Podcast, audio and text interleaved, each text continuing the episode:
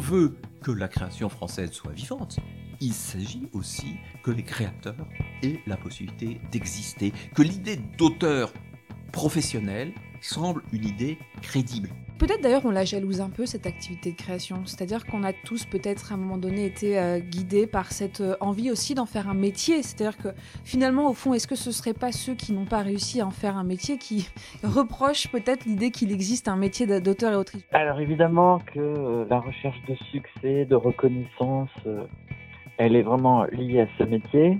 Mais en dehors du milieu professionnel, je crois que on passe tous par des moments dans la vie où on en a besoin, où on le recherche. Et puis après, euh, les difficultés euh, des contrats, euh, des factures impayées, quand on tend un peu l'oreille, on le retrouve quand même bien souvent dans beaucoup d'autres professions.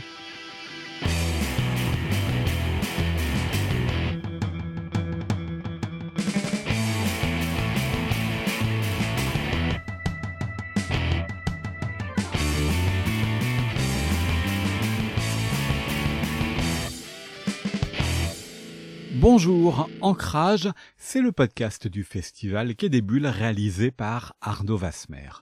Pas de festival en 2020 pour cause de pandémie, mais de nombreuses autres propositions qui sont à découvrir sur le site internet, dont cette série de podcasts. Et dans ce quatrième épisode, nous allons nous poser cette question. Auteur, autrice de bande dessinée, est-ce un métier? Être auteur ou autrice de bande dessinée est un métier pour les uns, une passion pour les autres qui, si elle rencontre son public, peut devenir un métier. Ce sont quelques-unes des réponses que l'on peut entendre lorsque l'on pose la question. Pour tenter d'y voir plus clair, j'ai convié trois invités, Stéphanie Lecam, Benoît Peters et Daniel Blanco. Stéphanie Lecam est maître de conférences en droit privé à l'université Rennes 2, spécialiste de la propriété intellectuelle et en droit social, et depuis le mois de juillet 2020, elle est la directrice de la Ligue des auteurs professionnels. Alors la Ligue est née il y a deux ans, septembre 2018, avec euh, l'objectif de réunir justement de manière inédite un certain nombre de professionnels euh, de la création, donc euh, plutôt les auteurs et les autrices du livre. C'est un rassemblement inédit qui a pour vocation de renforcer la protection des intérêts professionnels des, auteurs et autrices et de mettre à l'index un certain nombre de dysfonctionnements qu'on peut constater aussi bien dans les relations individuelles des auteurs et autrices avec leurs éditeurs, mais aussi au niveau des relations collectives, puisqu'on se rend compte que c'est une profession qui est euh, qui n'est pas représentée, en tout cas selon des règles, euh, euh, je dirais, de droit commun des relations collectives. Et puis, troisième pan, c'est de renforcer la protection sociale des auteurs et autrices professionnels du livre. Daniel Blancou est auteur de l'album Un auteur de BD en trop paru aux éditions Sarbacane, dans lequel il raconte ce qu'est son métier j'ai décidé d'en parler tout simplement parce que c'est euh, le domaine que je connais le mieux. Et quand j'ai débuté l'album, j'avais pas du tout l'idée de dénoncer quoi que ce soit de spécifique au milieu de la bande dessinée. Sauf que c'est un métier à part, celui d'auteur de bande dessinée Daniel Blancou. S'il y a de nombreux points communs avec les métiers d'indépendants, il y a des spécificités qui sont liées au métier artistique. Vous débutez avec la question de plaire au public qui se pose à votre Daniel dessiné dans cet album. Il a fait une BD, mais personne ne vient le voir. Il faut dire que euh, le commerce de chenilles alimentaires en Centrafrique qu'il a en tête n'est pas un sujet très vendeur. Pour vendre, il faut plaire. Est-ce une question à laquelle vous avez été confronté Comment faire l'album que l'on veut, mais aussi comment faire l'album que l'éditeur aimerait que l'on fasse parce qu'il va plaire et donc se vendre on y est toujours confronté, euh, qu'on le veuille ou non. C'est-à-dire qu'à un moment, même si dans l'acte de création, des fois, euh, on le fait avec des motivations qui sont tout autres, à un moment, forcément, quand euh, les ventes ne sont pas là ou sont modestes, quand on reçoit des critiques dans la presse, apparaît toujours quand même cette question de ouais, mais si je ne plais pas, et on s'associe souvent d'ailleurs à sa création. Comment je vais pouvoir durer, euh, comment je vais pouvoir continuer à faire euh, ce métier que des fois on fait avec d'autres motivations, mais on pourrait être stoppé un peu dans une carrière euh, qu'on espère durer. Vous posez aussi la question de combien un auteur est prêt à gagner. La question de la rémunération, elle est importante dans votre album euh, Daniel Blancou, ce que vous abordez avec un travail pour la jeunesse qui est commandé à votre personnage. Et le contrat qui lui est proposé n'est pas à la hauteur. Il y a une nette différence entre le nombre de mois pour lequel il va être payé et la réalité, le nombre de mois bien plus important qu'il lui faudra pour réaliser l'album. Le fait-il parce qu'il n'a pas le choix il lui faut du travail, il lui faut de l'argent pour régler les factures qui ne cessent de s'accumuler En fait, dans cette planche, j'ai cumulé euh, le pire qu'on peut retrouver dans un contrat d'édition. Euh, évidemment, ça, n'arrive jamais, mais rien n'est inventé. Et l'aspect contraignant, euh, bon, il est évidemment forcé parce qu'on est dans la caricature, on est dans l'humour, mais il existe quand même bel et bien alors même si c'est pas une menace comme ça apparaît dans la bande dessinée, des fois on se sent obligé parce qu'on se dit, mince, si je refuse ce contrat, euh, l'éditeur ne reviendra jamais vers moi. Mais je dois avouer que euh, c'est pas totalement vrai non plus. Euh, moi, il m'est arrivé de refuser des contrats, des fois avec même un peu de confrontation, et pourtant les éditeurs sont revenus. Benoît Peters est scénariste notamment de la série des Cités Obscures, écrivain, il vient de faire paraître une biographie sur le plus proche et le plus agité des disciples de Freud, Sandor Ferenczi. Il a également participé à la création des états généraux de la bande dessinée qu'il préside, et à l'occasion de l'année de la bande dessinée, Benoît Peters a donné une conférence au Collège de France qui est à retrouver sur leur site internet. Conférence intitulée Génie de la bande dessinée de Topfer à Émile Ferris. C'était un honneur euh, d'ouvrir ce cycle au Collège de France, qui est un lieu prestigieux, un lieu de savoir très libre, et c'était en même temps un défi parce que en une heure et demie, euh, comment donner idée de l'art de la bande dessinée, de sa richesse et de sa diversité. Et donc c'était un parcours qui porte avant tout sur le média bande dessinée, c'est-à-dire ses particularités, ce qu'il a d'unique, ce qui le distingue de la littérature, de l'illustration, du cinéma, etc. Ce qui fait qu'il ne lui manque rien, parce qu'il y a des gens qui ont l'impression qu'il manque à la bande dessinée le, mouvement ou le son, etc. Et donc, euh, je n'ai pas du tout fait une histoire de la bande dessinée en raccourci, mais j'ai pris quelques grands repères. Bon, bah, bien sûr, Rodolphe Töpfer, ce Suisse de la première moitié du 19e siècle, qui est aujourd'hui reconnu comme le père ou le grand-père de la bande dessinée. Puis euh, toute cette richesse qu'il y a euh, tout au long du 19e siècle. Et puis évidemment, je traverse quelques moments de la bande dessinée dans le monde francophone, dans le monde européen, aux États-Unis, petite incursion du côté du Japon, mais tout ça évidemment restait euh, d'ordre impressionniste.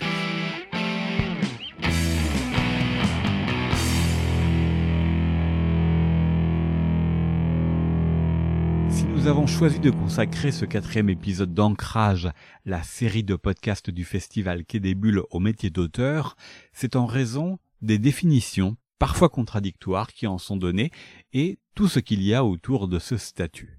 Mais c'est aussi en raison de ce qui s'est passé sur ce festival à Saint-Malo en 2014, une grève. Durant deux heures, les auteurs ont fait la grève de la dédicace pour protester contre la hausse des cotisations pour leur caisse de retraite. Cela a été le premier temps fort d'une série de manifestations et d'organisations d'auteurs entre eux pour défendre leurs droits. C'est l'année suivante qu'ont été fondés les États généraux de la bande dessinée, présidés par Benoît Peters, qui va nous dire ce qui se passait dans ces années-là pour qu'il y ait une tension sur le métier d'auteur. Il est certain que si la bande dessinée se porte bien sur le plan artistique, euh, si elle s'est diversifiée, dans le même temps, la situation des auteurs s'est dangereusement fragilisée. Et quelquefois, les chiffres qu'on cite euh, sont trompeurs. Vous savez, chaque année, on voit ah la bande dessinée, moteur de l'édition, la bande dessinée plus 6%, la bande dessinée, etc. Et pour un certain nombre d'entre nous, c'était très agaçant à lire parce que ça méconnaissait la réalité de la chose. C'est-à-dire qu'on vend énormément d'albums, mais, moins de chaque album. Le chiffre d'affaires global euh, augmentait, mais à partir d'une multiplication des titres. Quand j'ai commencé avec euh, François Skuyten, Les Cités Obscures, il y a pas mal d'années, au début des années 80, il y avait entre 250 et 300 albums qui paraissaient par an. Aujourd'hui, il y en a 5000. Quand il y avait 250 ou 300 albums, ça voulait dire d'abord qu'il y avait des super fans qui lisaient à peu près tout, mmh. première chose, et deuxièmement que des journalistes, des libraires arrivaient à suivre la production et les éditeurs arrivaient à accompagner les titres qu'ils sortaient. Chaque titre avait la possibilité, en tous les cas, de vivre, d'être lu, d'être commandé, d'être partagé. Je l'ai dit à quelqu'un euh, récemment qui me croyait à peine, qui voulait vérifier. J'ai dit, chez Kesterman, à l'époque, il y avait trois offices par an, c'est-à-dire trois mises en vente par an de bandes dessinées, septembre, janvier et avril. Aujourd'hui, chaque semaine, le libraire reçoit de nouveaux livres. Et la presse n'a pas plus d'espace pour en parler. Les gens n'ont certainement pas un porte-monnaie euh, euh, plus rempli et il est donc extrêmement difficile de faire son choix dans cette masse. On a parfois l'impression que les éditeurs ne le font plus, ou en tout cas que beaucoup d'éditeurs ne le font pas suffisamment, c'est-à-dire qu'on lance des produits. Euh, et puis, eh ben, on va voir ceux qui émergent et on soutiendra cela. En attendant, il y a de la casse, il y a de la casse pour les auteurs et le système économique a été complètement déréglé. Alors, euh, c'était un sujet de discussion que j'avais notamment avec mes amis Valérie Mangin et euh, Denis Bajram. on parlait souvent au téléphone et on se disait, mais il y a plein d'auteurs qui sont déprimés, il y a plein d'auteurs qui ne s'en sortent pas. Et au fond, ces auteurs-là avaient parfois le sentiment que c'était un problème individuel, que c'était eux qui bah, peut-être euh, euh, avait moins de succès, était moins dans la mode, etc. Mais il y en avait tellement qui en parlaient qu'on s'est dit non, c'est un mouvement de fond.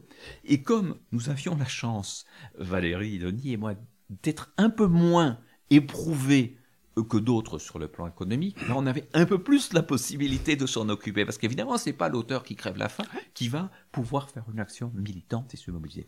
On a lancé euh, en 2015 une grande enquête avec les États généraux, une enquête qu'on a lancée euh, avec beaucoup moins de moyens que celle du ministère de la Culture ou des grands éditeurs, etc. C'était vraiment une enquête de terrain utilisant un comité scientifique, de bons outils, mais faite vraiment avec la complicité des autres pour recueillir des données. Et là, on a eu, euh, en très peu de jours, 1500 réponses. Ce qui fait qu'on a un échantillon extrêmement juste qui a été cité souvent, même si ces chiffres, hélas, seraient encore plus. Oui, c'était il y a 5 ans. Hein. C'était il y a 5 ans. Euh, beaucoup ont, beaucoup ont arrêté et moins sont rentrés dans le, métier. Mais alors, euh, ce qui s'est passé, c'est qu'on se rend compte, par exemple, que le rajeunissement de la profession et sa féminisation se sont accompagnés euh, tristement d'une perte de revenus. On a proposé aux auteurs de se définir eux-mêmes, de se classer. Et là, ils pouvaient se classer en amateur, ce qui est infiniment respectable, en professionnel précaire ou en professionnel installé. Et euh, le grand sociologue Pierre-Michel Menger, qui est spécialiste du travail créateur, nous disait c'est vraiment formidable parce que quand on compare les données chiffrées et la manière dont les gens se sont classés, ils avaient une vision très juste. Et le professionnel précaire, eh ben, au fond, c'est notre vrai sujet. C'est-à-dire que le professionnel précaire, c'est quelqu'un qui consacre tout son temps ou quasi tout son temps à la bande dessinée et qui, malgré ses efforts, sa formation et son talent, n'arrive pas à en vivre. Et là, il y a tout d'un C'est-à-dire qu'il est moins que, moins que le SMIC ou à hauteur du SMIC maximum. Et là, il y a quelque chose qui ne va pas. C'est-à-dire euh, des droits de plus en plus faibles et des prélèvements sociaux de plus en plus lourds c'est ça, ce que j'ai cité, 2014, c'était pour les retraites. La mais retraite voilà, la retraite complémentaire. Mais en fait, à, chaque année, il y a eu euh, des prélèvements qui ont touché l'ensemble des Français, hein, certes, mais qui, certaines ont été spécifiques effectivement aux, aux, auteurs ou certaines qui venaient fragiliser déjà des situations extrêmement précaire, extrêmement euh, fragile. nous avons, euh, en tant qu'auteur, une grande difficulté à accéder aux droits sociaux. C'est-à-dire que quand il s'agit d'exiger les cotisations, là, euh, les mises en demeure sont là, mais quand il s'agit, et on a le cas par exemple avec la présidente de la Ligue des auteurs professionnels, Samantha Bailly, qui fait un travail exceptionnel, qui vient d'être maman, quand il s'agit de recevoir son congé de maternité, les indemnités, qui sont prévues, pour laquelle elle a cotisé, c'est impossible.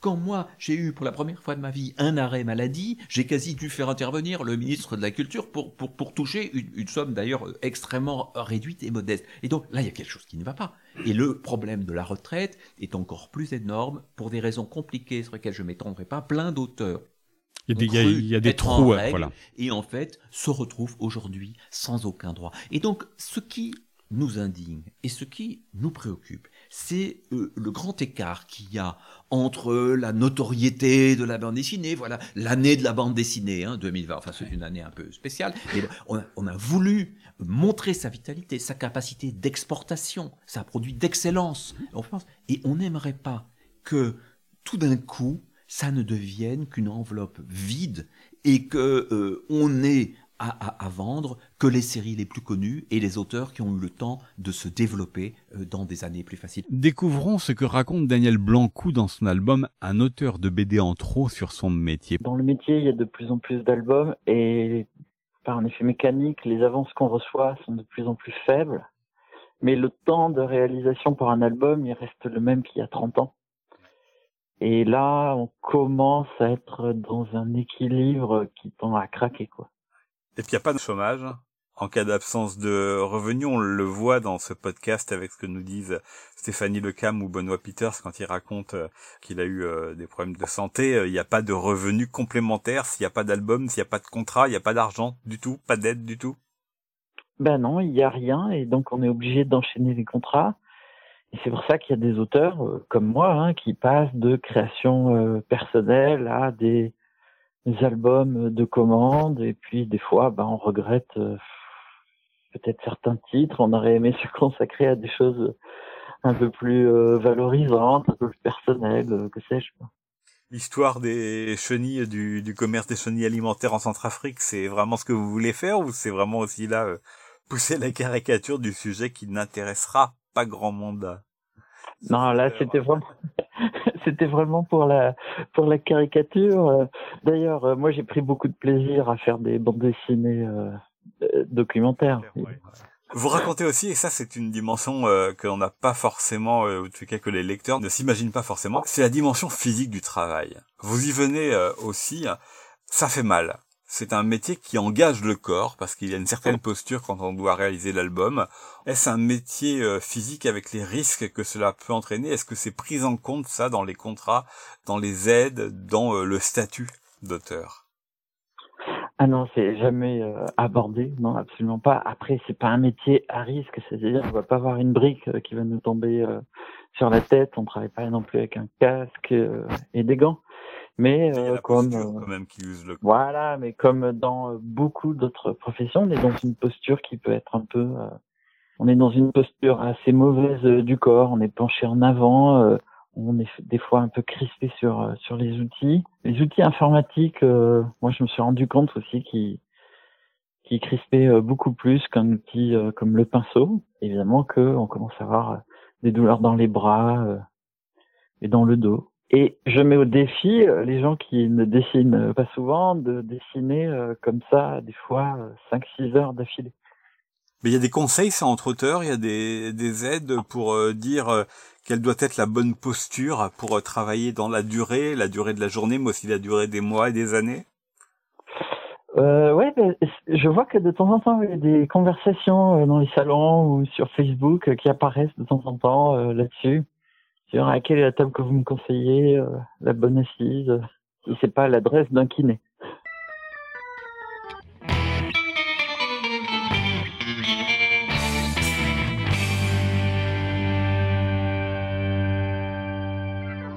Et je crois qu'il y a une responsabilité collective qui inclut bien sûr l'État, les pouvoirs publics, les collectivités régionales, mais qui inclut aussi les éditeurs, les libraires et toutes les personnes concernées pour se dire, si on veut que la création française soit vivante, il s'agit aussi que les créateurs aient la possibilité d'exister, que l'idée d'auteur professionnel semble une idée crédible. Bien sûr, il y a place pour des amateurs, pour du travail étudiant, pour du, du, travail off, du off, bien sûr. Mais il y a aussi des gens qui produisent un album par an, qui sont dans une série, qui vraiment consacrent tout leur temps à la bande dessinée et, et, qui vivent dans des conditions lamentables. Donc là, je crois qu'il y, y, a un réel problème à prendre en compte. Dans ce quatrième épisode d'Ancrage, la série de podcasts du festival Quai des Bulles à Saint-Malo, nous nous demandons si être auteur ou autrice de bande dessinée est un métier. Alors allons-y franchement, quelle réponse apporte Stéphanie Lecam, maître de conférences en droit privé et présidente de la Ligue des auteurs? Est-ce vraiment un métier? Alors, vous parlez à quelqu'un qui est convaincu de l'existence d'un métier euh, de la création.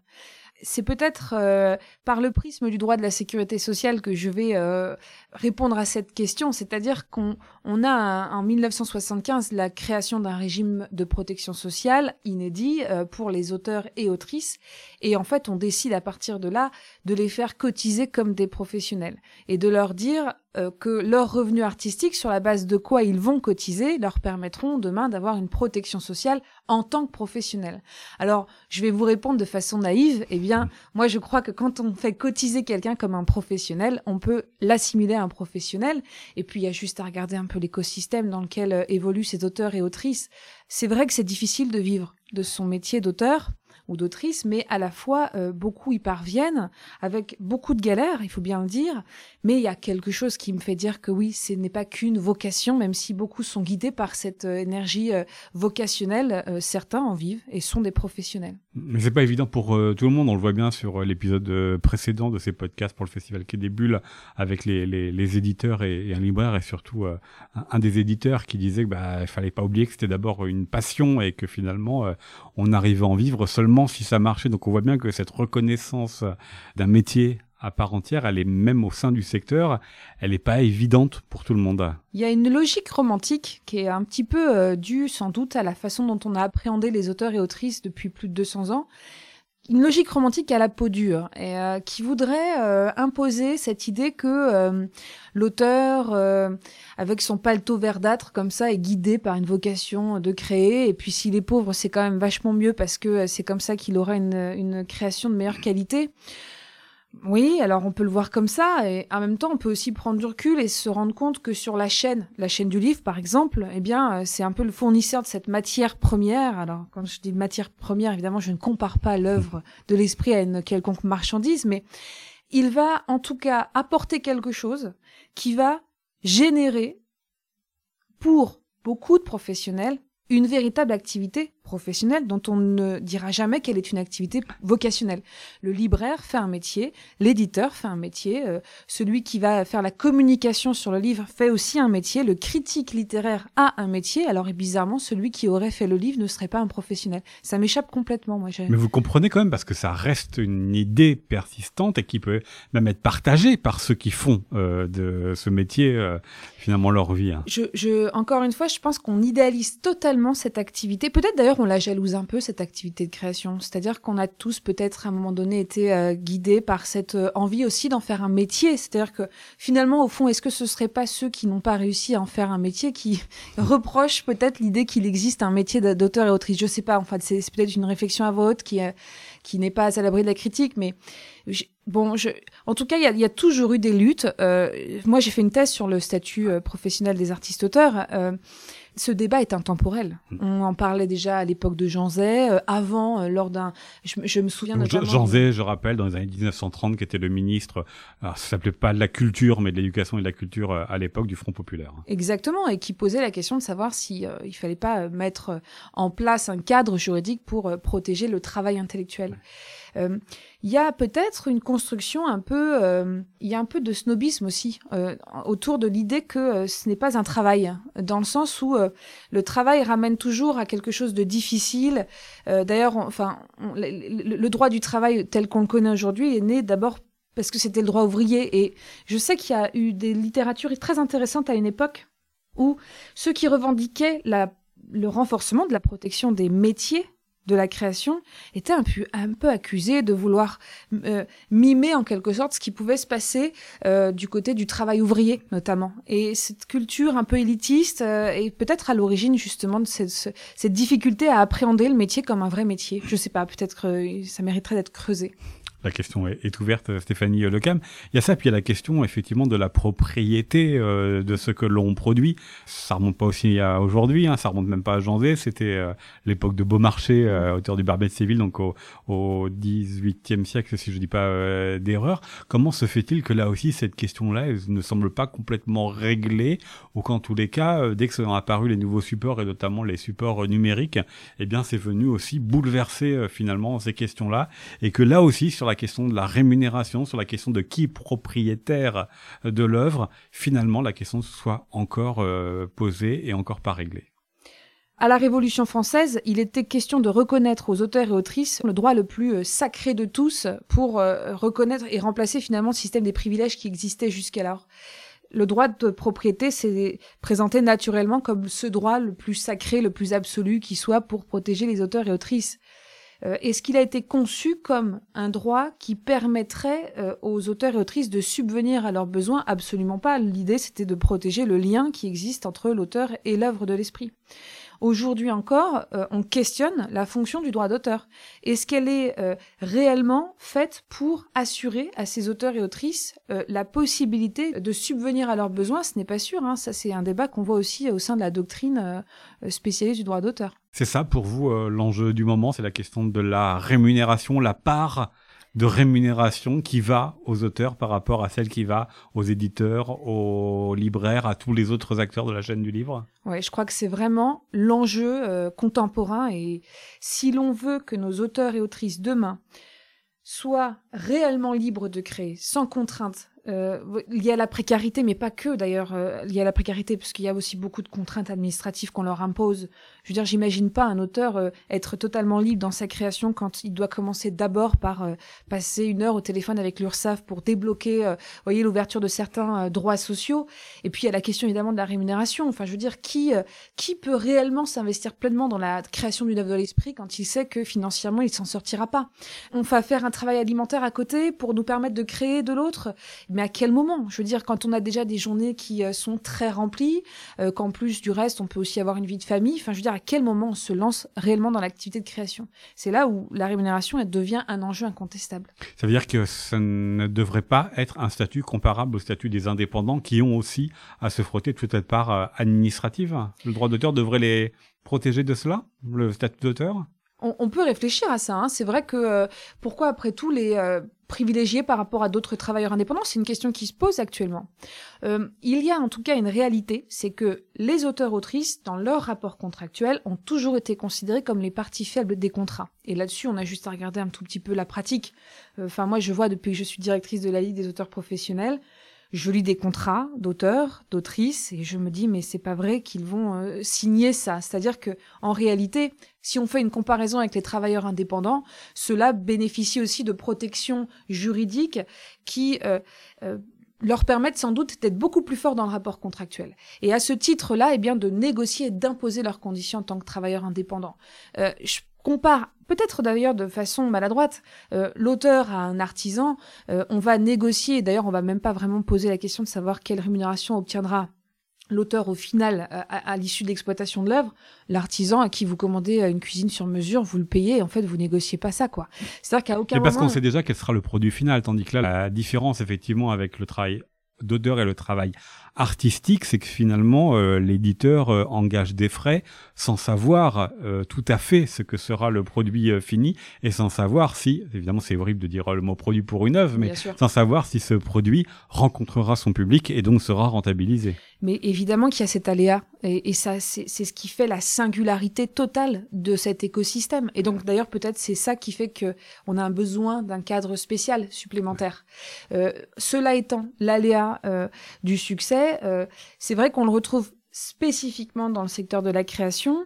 L'auteur prend un risque en même temps que l'éditeur quand euh, ce dernier euh, lui commande une œuvre de l'esprit. Et ça, c'est pareil, c'est une évolution aussi qu'il faudrait peut-être un petit peu appréhender de manière plus transparente, c'est que on conçoit aussi les auteurs autrices comme ceux qui sont à l'origine de l'œuvre et qui l'apportent, qui, partent à la recherche d'un éditeur comme ça, mais il y a aussi le cas hein, que l'éditeur qui beaucoup de commandes et notamment, alors ici ça nous décale un tout petit peu du sujet, mais c'est ce qui se passe énormément en littérature jeunesse, mmh. où c'est euh, l'éditeur qui a la main finalement sur euh, qui sera l'auteur et qui sera l'illustrateur. C'est lui qui choisit les deux. Mmh. Là où la bande dessinée, euh, le lien est plus étroit entre le, celui qui écrit le scénario et celui ou celle qui va le dessiner. Totalement, ouais, ouais, c'est ça. Et ces conditions-là devraient être à l'objet, devraient être l'objet peut-être d'une analyse économique hein, plus fine. On n'a jamais réalisé cette analyse économique, savoir exactement, ne serait-ce que le niveau de risque euh, dont on parle, on fantasme peut-être aussi le risque économique qui est pris par l'éditeur. C'est-à-dire que, enfin, si on lit rapidement, on se dit voilà, la seule variable d'ajustement c'est l'auteur. Parce qu'en fait, c'est comme si c'était le seul qui prenait pas un risque économique en créant, alors que finalement, il en prend aussi, quoi. Et peut-être il mérite aussi cette restitution. Euh, c'est un retour sur investissement en quelque sorte, quoi.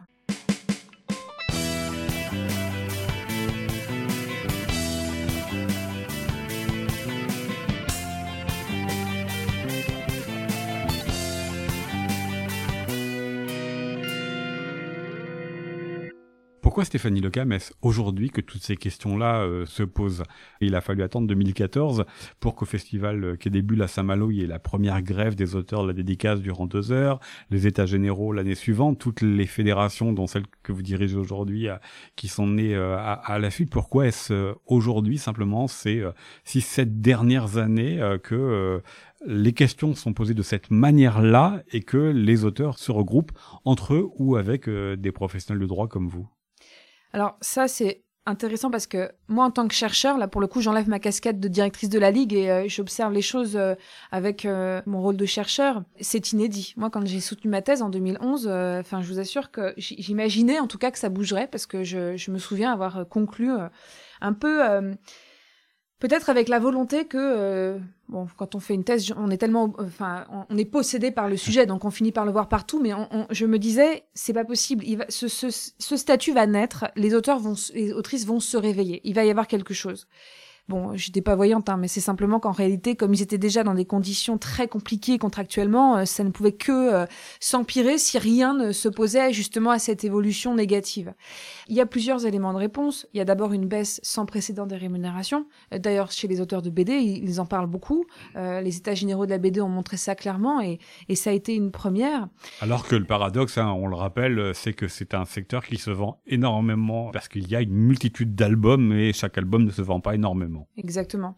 Euh, donc cette euh, diminution des rémunérations a sans doute été une première évolution négative. Euh, l'augmentation de la CSG, les cotisations qui, les unes après les autres, se sont invitées, et puis la découverte de dysfonctionnements de l'AGSA, la transition vers l'URSSAF, qui n'a, qui n'a été qu'un cauchemar administratif pour tous, finalement, celui qui mettait ça un peu de côté se dit, mais non, euh, c'est mon quotidien, en fait, tous ces dysfonctionnements. Et à ce titre-là, je pense que ce qui se passe depuis deux, trois ans, est très fort quoi. Euh, on a euh, souvent vu bon il y a le hashtag je pense paye ton auteur mm. auteur en colère qui a aussi généré des réunions des, des rassemblements et puis le ministre après je pense à Harry Esther qui se dit oui peut-être il faut une étude sur les conditions des artistes-auteurs dans ce pays, quoi. C'était donc euh, le rapport euh, mm. Racine auquel vous, euh, Stéphanie Lecam, vous avez participé en tant qu'experte. Il a donné quoi finalement? Est-ce que vous pouvez peut-être nous rappeler ce qu'était l'esprit de ce rapport? Et ce qu'il est devenu par la suite? Alors, c'est vrai que, euh, bon, peut-être le contexte d'abord. L'idée euh, était euh, de demander à, à, Monsieur Bruno Racine de faire un état des lieux sur le secteur littéraire et artistique, puisqu'on entendait ici et là justement tout ce qu'on vient de dire, une dégradation des rémunérations, des relations entre éditeurs et auteurs, et il fallait simplement s'arrêter deux minutes et faire un, constat en fait. Hein. Donc à ce titre, eh bien, nous avons auditionné sans doute tous les acteurs euh, du secteur littéraire et artistique. Hein. Donc associations, euh, syndicats, organismes de gestion collective, mais aussi des experts dont le métier est d'analyser tous ces rapports. Ce rapport Racine fera date puisque c'est le premier depuis longtemps qui fait un véritable état des lieux euh, d'ailleurs qui a été euh, salué et je pense euh, validé par tout le monde. Bon, il n'est pas, il n'a pas fait l'unanimité le rapport Racine, hein, mais enfin en tout cas sur ce point-là, sur cet état là il marquera son temps. Beaucoup d'auteurs ont effectivement, notamment sur Internet ou dans les lieux où ils pouvaient s'exprimer, ont été surpris par tout ce qu'ils ont pu y trouver à l'intérieur, puisqu'ils attendaient à, ce que ce soit un rapport comme un autre finalement qui ne leur ressemble pas et se sont retrouvés dedans. Ils se sont retrouvés dedans, ouais. Euh, et ça, c'est intéressant justement du point de vue de la recherche, c'est qu'en fait, on a finalement une fois, enfin une fois pour toutes peut-être, réussi à tisser un lien qui nous permettra peut-être demain le dialogue social. Et d'ailleurs, le rapport Racine n'a pas fait l'unanimité pour ces, je crois, ces deux propositions majeures. Euh, la première, c'est sans doute de donner plus de place à l'économie de la commande, de reconnaître qu'elle est, euh, elle fait partie de l'écosystème. C'est une invitation à changer les consciences. C'est de dire voyez comme les modes de production, pareil, j'aime pas trop associer le, mot produit aux œuvres, mais je l'ai fait, vous l'avez fait, un partout. Hein. voyez comme les modes de création euh, sont différents, euh, sont, euh, sont, ont évolué. Donc, voyons comment est-ce que le droit peut apporter plus de sécurité juridique là où, semble-t-il, il n'y en a pas assez. Ça, c'était le premier point. Donc, c'est la proposition d'encadrer la commande, qui d'ailleurs ne fait pas l'unanimité, divise. et puis, le deuxième point, c'est finalement de constater que beaucoup parlent au nom des auteurs, et puis en fait on ne sait plus vraiment qui écouter au nom des auteurs. Et alors, Ça, c'est extraordinaire. Parce que du point de vue, là, encore une fois, j'enlève ma, casquette de directrice de, euh, de la Ligue et puis je, prends celle de, chercheur et, je me dis, c'est intéressant en tout cas de questionner l'écosystème. Puisque là, on est face à quelque chose, en effet, qui est assez euh, mal ordonné, quoi. C'est-à-dire qu'on a des structures anciennes, plus récentes, euh, des sociétés privées, des associations, des syndicats. Et puis alors tout ça communique alors souvent avec beaucoup de pagaille, mais en même temps simplement parce que je crois que tout le monde est foncièrement convaincu de défendre les auteurs. Et ça, moi j'en suis convaincu. Hein. Je, je suis sûre que tous sont convaincus avec la, la, la, même énergie euh, de défendre et de bien défendre les, les auteurs autrices, sauf que il bah, n'y a pas de règle en réalité on ne sait pas qui doit parler au nom de qui et de quoi. C'est pas qu'il y a la représentativité. C'est exactement ouais. ça. Et alors, en posant cette question, le rapport Racine marque en quelque sorte, euh, euh, voilà, c'est inédit. Euh, et cette question-là ne réunit pas tout le monde derrière le même flambeau, quoi. Donc c'est un peu questionné. Et donc Riester a accueilli le rapport enfin, moi j'étais déçue parce que c'est vrai que je, je, je, me suis beaucoup investie au sein de cette mission. J'ai eu l'impression, en tout cas, qu'il se passait quelque chose. Et puis bon, le 18 février, euh, euh, le ministre Franck Riester à l'époque concrètement retient quelques mesures phares, mais euh, n'en fait pas grand-chose. Et puis finalement, ce qui se passe aujourd'hui montre qu'il ne reste pas grand-chose du rapport Racine, si ce n'est qu'il a quand même réussi à, mobiliser, à sensibiliser énormément de gens. Et il y a une réunion, euh, il y a une identité collective qui est naissante qui est extraordinaire d'un point de vue historique. Hein. Alors moi, quelque chose qui me trouble, Mona Peters, que la conversation que l'on vient d'avoir, les propos que vous venez de tenir, je pense que vous aurez pu tenir exactement de la même manière en 2015. Qu'est-ce qui s'est passé en cinq ans? Est-ce qu'il y a eu une évolution? Est-ce que vous avez senti une évolution, soit de la part des pouvoirs publics, soit de la part des éditeurs, pour faire changer la donne? J'ai l'impression, à vous entendre, qu'on entend encore les échos de 2014-2015. Alors, je vais vous dire deux choses. D'abord, on a eu une valse des ministres de la Culture. C'est vrai. Euh, c'est absolument quasiment un par an à peine. Euh, J'ai eu l'occasion, à part euh, Roselyne Bachelot, mais qui a rencontré certains de, mes amis et collègues, j'ai eu l'occasion de les rencontrer tous, d'expliquer, généralement avec une bonne oreille, mmh. des gens bien disposés. Le temps qu'ils aient compris et assimilé le dossier, ils étaient remplacés. Donc, rien ne bougeait. Ensuite, nous nous adressions au ministre de la Culture, alors qu'il s'agit très largement de problèmes qui relèvent des ministères du, du travail, travail, des affaires sociales ou des finances dont l'écoute est quasi nulle. Ça, ça c'est terrible, c'est-à-dire que la culture nous soutient, mais quand ça doit se traduire en actes concrets, dit ça relève plus de nos compétences, ce qui est tout à fait vrai, et la transmission ne suit pas. Du côté des éditeurs, je vais être un peu euh, euh, rude aussi.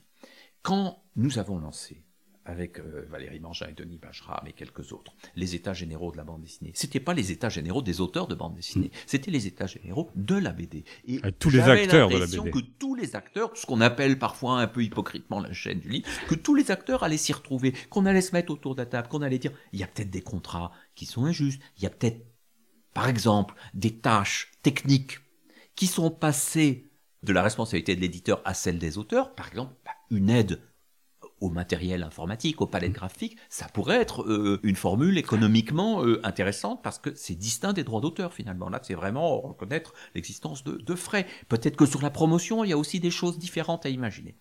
Bien, nous avons eu de la part du groupe bande dessinée du syndicat national de l'édition, et notamment de la part de, de Guy Delcourt à l'époque, un silence total. Refus de communiquer des chiffres, secret professionnel. Les auteurs n'avaient aucun problème, hein, comme les chiffres de la plupart des auteurs sont assez faibles. Et même d'ailleurs, les auteurs qui gagnent bien leur vie n'avaient pas d'hypocrisie là-dessus. On dit, moi j'ai ramé pendant dix ans, maintenant j'ai un gros succès, etc. Donc, refus de participer à la discussion et, de la part de certains, euh, comme euh, Vincent Montagne qui préside l'ensemble du syndicat d'édition, de, de, des propos extrêmement durs. Du genre, auteur, c'est pas un métier. Attends, pas, si c'est pas un métier, N'attendons pas alors de l'auteur qu'il se montre professionnel au sens technique du terme, c'est-à-dire qu'il respecte les délais et qu'il se conforme à un cahier des charges. Si moi je crée un livre en toute liberté, que c'est mon pur projet, je l'apporte terminé à l'éditeur, c'est une chose. Mais si je travaille dans le cadre d'une commande, et j'ai fait les deux choses, et, elles sont aussi honorables l'une que l'autre, si je travaille dans le cadre d'une commande, par exemple d'une collection qui a un certain nombre de codes, ben, en réalité, on attend de moi que je sois un professionnel et j'attends de l'éditeur qu'il le soit aussi et qu'il me reconnaisse comme tel. Et ça, c'est fondamental. Tout ne relève pas de la commande, bien sûr, mais il y a un moment, prenons le cas des reprises de héros, par exemple, un dessinateur qui, par goût ou par nécessité, va reprendre un personnage d'autrefois qui n'était pas le sien. Il est bien dans le cadre d'une sorte de commande. Et si ce Parce qu'il y a un n'est pas des charges très strict. reconnu, euh, eh bien, eh bien, euh, pourquoi devrait-il être le seul à se montrer professionnel? Là, je pense qu'on a vraiment un nouveau dialogue à réinventer. Moi, je, je travaille également euh, comme éditeur. C'est une partie de mon travail, donc je suis Les impressions nouvelles. éditeur, et je ne suis pas en faveur de l'auto-édition. Je pense qu'il y a réellement un apport de l'éditeur, et je, suis persuadé, quand j'ai travaillé avec Casterman ou avec Flammarion ou avec d'autres bonnes maisons, que ça m'a apporté. Mais on ne peut pas euh, tout attendre euh, de l'auteur et estimer que l'éditeur lui imposera un contrat. Quand j'entends dire, on sort un peu du monde de la BD, mais pour la jeunesse, ah non, mais euh, on donne euh, 10% pour un roman adulte, mais pour un roman jeunesse, c'est 6%. Ah, pourquoi? En fait, pourquoi? Parce qu'on fait comme ça depuis 30 ans, depuis 40 ans. Il n'y a aucune réelle raison. Prenons un, un autre point, euh, les planches originales. Eh bien, les planches originales, aujourd'hui, c'est une sorte de marché un peu sauvage, euh, dans les galeries, parfois dans des conditions un petit peu douteuses. Les musées ne s'en occupent pas. Les centres régionaux d'art plastique dédaignent pour la plupart. Il y a du dessin, mais c'est pas du dessin qui vient de la Voilà, bande dessinée. alors on va dire, ah oui, regardez au centre Pompidou, on va avoir l'architecture, le design, la mode, la photo, et pas la bande dessinée. Il n'y a pas de collection de bande dessinée. Or, voilà des choses qui, à la fois, pourraient aider des nouveaux auteurs émergents et talentueux, et pourraient aussi sauver des fonds de grands auteurs âgés ou décédés, en évitant que ce soit dispersé n'importe comment. Voilà des choses de bon sens, c'est-à-dire que si on reconnaît la bande dessinée, ben, reconnaissons-la par sa présence dans l'enseignement, par sa présence dans les médiathèques, dans les librairies générales, mais aussi dans les centres d'art. Inventons de nouvelles bourses de résidence, mais qui n'aillent pas toujours à un seul type de bande dessinée. Il n'y a, a pas que la bande dessinée d'avant-garde qui doit être euh, soutenue. Il n'y a pas que la bande dessinée chic et le roman graphique.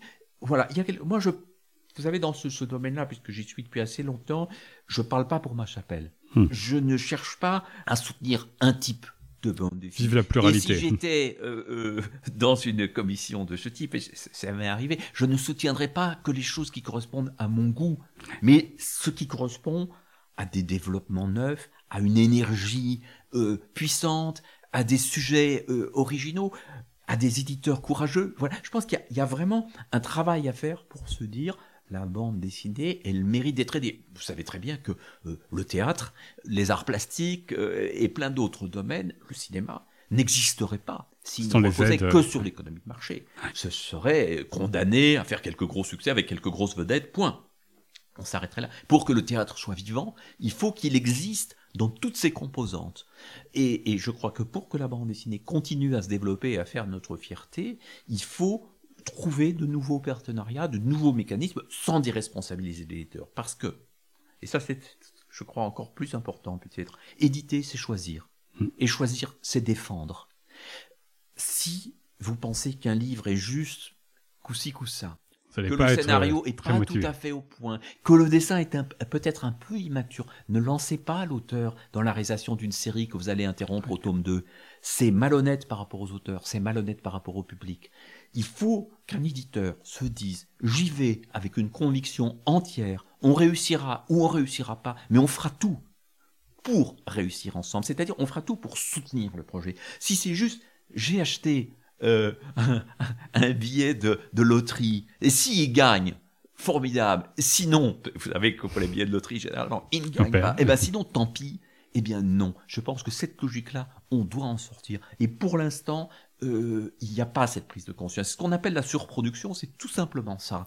La surproduction, ce n'est pas le nombre de livres en soi, c'est le nombre de livres non nécessaires, c'est le nombre de livres faits sans vraie conviction, que les libraires auront bien du mal à défendre, que les bibliothécaires n'achèteront pas et qui décevront leurs lecteurs.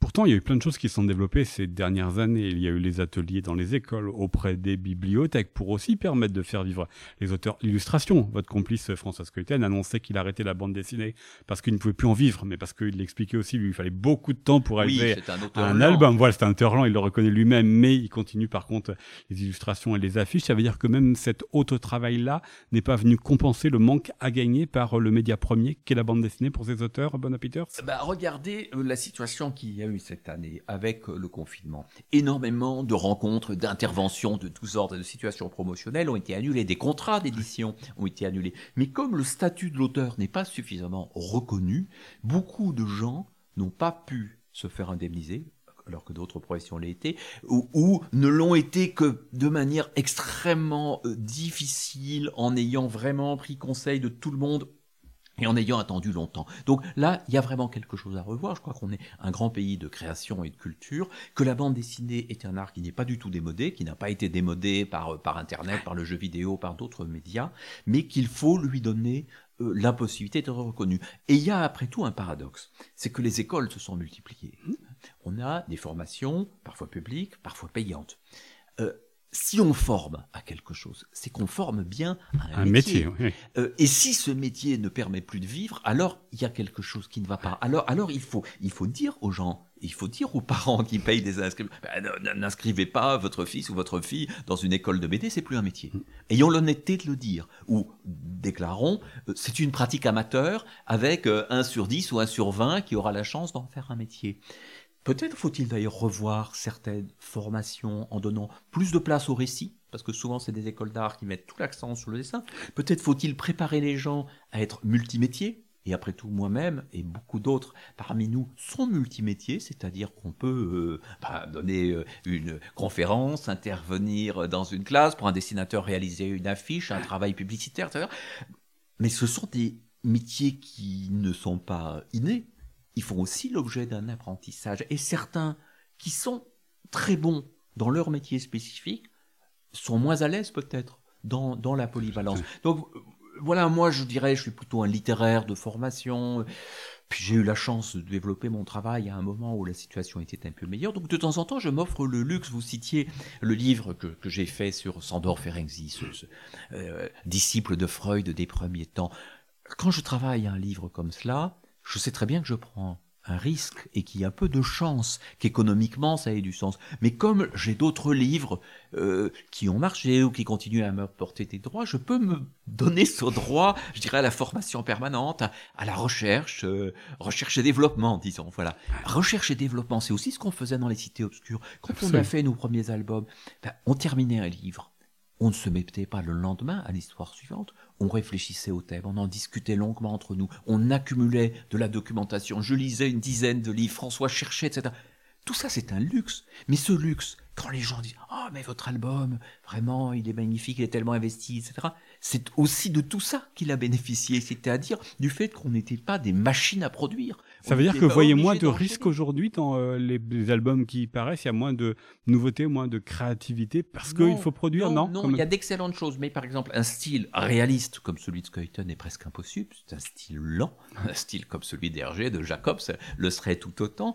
Euh, et puis, il y a euh, tout cet aspect de maturation, de réflexion. Bien sûr, il y a des auteurs qui ont la capacité de produire beaucoup, et parfois très talentueusement, mais il y a aussi le risque d'accepter la commande de trop, de se soucier du prochain livre qu'on va faire avant d'avoir fini celui qu'on est en train de dessiner, etc. Et là, je crois qu'il euh, y a un risque, c'est-à-dire que si on se met à descendre le niveau d'exigence, pour des raisons économiques, bah, le libraire, le lecteur, le bibliothécaire, ils peuvent à même aller. Ah, cet auteur-là, c'est plus tout à fait ce que c'était, le dessin, il est plus relâché. Je crois qu'on a euh, ce besoin, comme un spectacle a besoin d'être répété. Vous n'allez pas dire, hop, allez, une semaine, c'est plié, on monte sur scène. Non, parfois il y a une lente maturation. Il y a même un jeu d'essai et erreur qui peut faire partie de la chose, comme dans la recherche scientifique où on en a besoin aussi. Si on est dans cette obligation de productivité, de résultat, de rentabilité, on va ôter peu à peu aux démarches artistiques ceux qui les constituent dans leur beauté et, leur,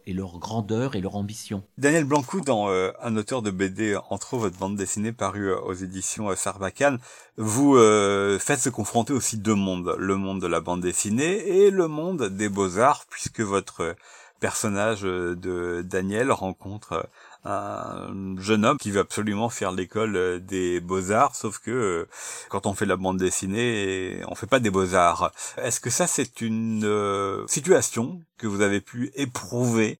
Bah alors là encore, évidemment, le trait forcé pour la caricature, c'est un des points où je me suis dit est-ce que je vais pas trop loin au risque de vexer certains amis qui font de l'art contemporain et qui le font bien? Mais euh, c'est vrai que bon, euh, des fois la bande dessinée est vue un peu de haut, mais euh, j'ai envie de dire on s'en fout un peu, dans le sens que bah, la bande dessinée a, a ses qualités artistiques, créatives, inventives. elle explore des, des champs qui, qui, lui sont propres. voilà, c'est très bien comme ça. et puis s'il y a des gens pour la dénigrer, bah, tant pis pour eux, hein, ils se privent de lecture fructueuse. Et puis de toute façon, il existe des écoles de bande dessinée, puisque votre personnage euh, enseigne dans une de ces écoles, mais ça forme à quoi? Dans ce même podcast, Benoît Peters euh, pointe le, le manque d'informations sur euh, le statut, les droits sociaux, qui sont pas abordés dans les écoles, mais pointe aussi le fait que il y a peut-être beaucoup de formations par rapport aux débouchés possibles. Eh ben alors moi très concrètement, j'enseigne à l'iconographe à Strasbourg. Euh, et je peux parler que de cette école où euh, on parle vraiment de la réalité du métier et euh, on ne cache rien aux élèves, à la fois des qualités et puis à la fois de, de ce que peut avoir d'épanouissant ce métier, parce qu'on est tous professionnels, on enseigne quelques heures comme ça. Mais bon, mais en même temps, il faut bien aussi vendre du rêve quand on est jeune. je pense que, enfin, quand on est jeune, il faut bien en recevoir. Voilà, donc euh, si euh, dès qu'on a 18 ans, on pense déjà où on sera notre carrière à 40, on va jamais de toute façon se lancer dans une carrière euh, en, bande dessinée. Quand on est enseignant, on est dans une relation quand même humaine avec avec les élèves, une relation aussi de j'allais dire d'une sorte de sincérité puisque ils nous montrent aussi leurs projets en cours, et ils nous dévoilent un peu les coulisses et leurs aspirations. Donc on se doit quand même d'être honnête euh, sur ce qui les attend. Mais après, de là à pouvoir les former, ça c'est autre chose. Alors votre personnage, on peut pas dire qu'il soit vraiment honnête. Votre personnage dans euh, un auteur de BD en trop, puisqu'il a un de ses élèves, donc ce fameux fils de la pharmacienne, qui présente des planches. Euh, lui, il n'a pas du tout envie de faire la bande dessinée. C'est vraiment les beaux arts qui l'intéressent. Le problème, c'est qu'il présente des planches qui sont meilleures que celles de son enseignant, et son enseignant se pose la question lui qui n'arrive pas à vendre, s'il va pas s'approprier une partie euh, de ce travail. Ça pose aussi la question du plagiat et la question de l'inspiration. Jusqu'où il y a inspiration et à partir d'où il y a plagiat? Est-ce une question qui est importante pour vous? Euh, je sais pas si on pourrait dire qu'elle est importante, mais euh, pour moi, elle est récurrente dans le fait que euh, on est nourri par toutes sortes d'influences, d'inspirations, euh, que ça remonte à l'enfance ou que ce soit la veille, une bande dessinée qu'on a lue, un tableau qu'on a vu ou une série télévisée. Donc forcément, on est toujours inspiré et je crois que c'est Picasso qui avait dit les bons artistes copient, les grands artistes pillent. Bon, je sais pas si c'est vrai qu'il a ça, mais euh, je pense que ça résume assez bien euh, ce qui me taraude souvent. Benoît Peters, pour euh, les auditeurs qui vous, découvrent dans ce podcast sur ce sujet-là, mais qui se disent, mais comment, malgré tout ce que vous avez dit, comment se fait-il qu'il y ait encore plein de nouveaux entrants sur le marché de la bande dessinée? Comment se fait-il qu'il y ait encore plein d'auteurs qui aujourd'hui entrent et puis euh, s'installent dans cette profession? Mais parce que c'est un métier passion, comme celui de libraire. Parce qu'il y aura toujours des gens qui seront prêts à gagner très peu en ouvrant une librairie parce qu'ils adorent les livres. Il y aura des auteurs qui ont toujours aimé dessiner.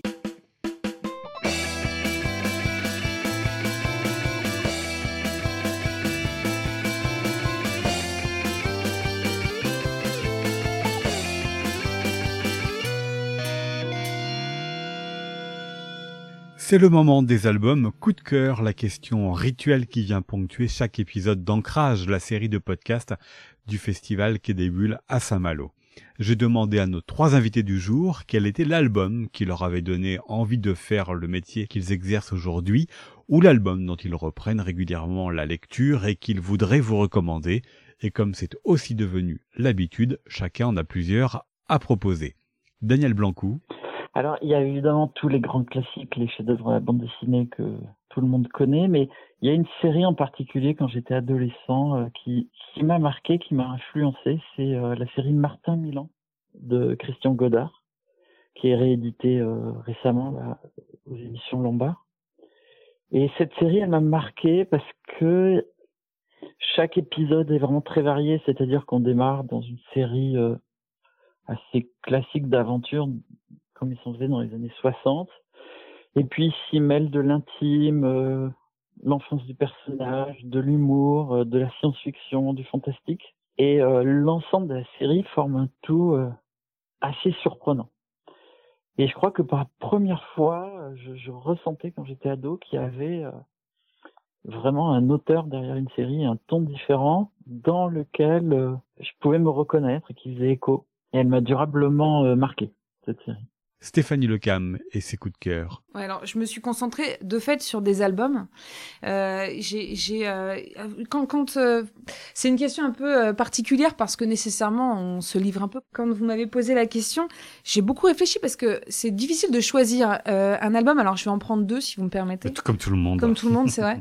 non, moi il y en a un premier évidemment qui a, qui a fait l'unanimité, je pense. Hein, c'est celui de Manu Larsenet, le, le combat ordinaire. Alors pour une raison d'abord très personnelle c'est qu'en fait, c'est le premier cadeau que le fils de mon conjoint m'a offert à Noël. C'est quand euh, longtemps on les connaît petits, c'est nous qui leur offrons des cadeaux, puis d'un seul coup ils viennent adultes et, et, ils nous offrent des cadeaux. Et là, moi, je reçois ce, cet ouvrage et ce bel ouvrage, et j'ai trouvé ça extraordinaire cette façon de traiter un sujet classique, la difficulté de vivre, et avec autant de avec autant d'intelligence et de subtilité. Donc ça, c'est vraiment mon, mon, album coup de cœur. Et, en plus, ça tombe bien euh, parce qu'il vient de publier Thérapie de groupe et deux, deux, tomes où là, il s'est réinterroge sur son métier d'auteur. Extraordinaire. Et alors, euh, le dernier en date, euh, je suis obligée d'en parler. Alors, je l'aime pour d'autres raisons, cette autrice, c'est Margot Motin, euh, parce que j'ai euh, été, alors d'abord euh, première fan quand elle avait son blog, et puis j'ai suivi son parcours.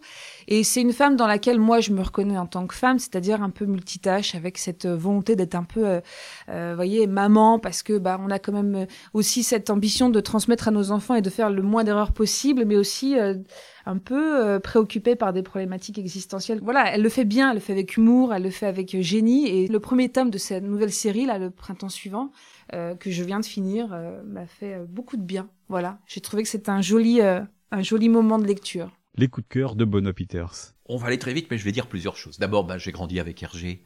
Euh, Tintin au Tibet, les bijoux de la Castafiore qui sont aujourd'hui adaptés sur France Culture. C'est merveilleux. Avec Françoise Cuyton, on s'est enthousiasmé pour Winsor McKay, l'auteur de Little Nemo. C'est celui auquel on revient toujours, celui qui, au début du XXe siècle, a porté la, la, bande dessinée tellement haut. Tout récemment, parmi les classiques, euh, j'ai euh, découvert euh, Frank King. Frank King, l'auteur de Walt and Skizix.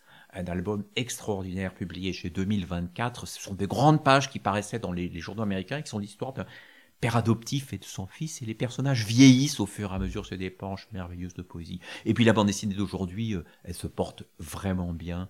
Et, il y a plein d'albums qui m'ont épaté. Je citais La Bombe euh, tout à l'heure. Le Anaïs Nin de Léonie Bischoff, formidable, formidable album. Là, je, je me délecte du nouveau Mathieu Sapin, euh, comédie française.